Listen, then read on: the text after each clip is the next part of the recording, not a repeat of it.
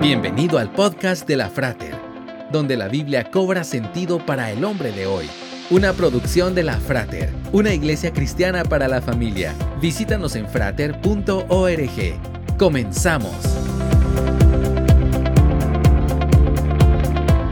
Para inventar, dijo Thomas Edison, se necesitan dos cosas, una buena imaginación y un montón de cosas inservibles.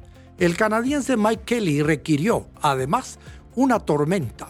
Un día del invierno de 1986, este hombre y su carrera cambiaron por completo cuando la nieve caía y el hielo se acumulaba sobre los limpiabrisas de su auto mientras iba por la autopista Queensway de Ottawa.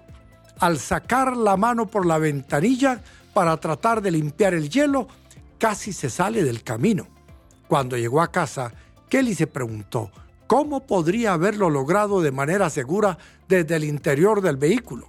Entonces fue a su garaje, tomó un aparato eléctrico de masaje que guardaba allí, lo sujetó con cinta adhesiva a uno de los limpiabrisas de su auto y lo activó.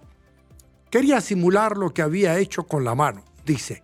Dieciséis años después, el quitahielo vibrador de Kelly salió al mercado.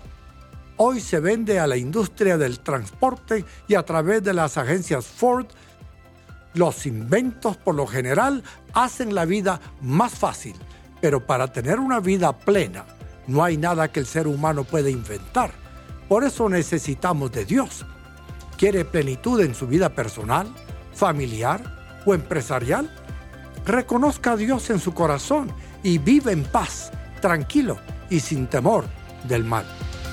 Esperamos que este podcast haya sido de edificación para tu vida. Te esperamos en los servicios presenciales. Para más información visita frater.org. Hasta pronto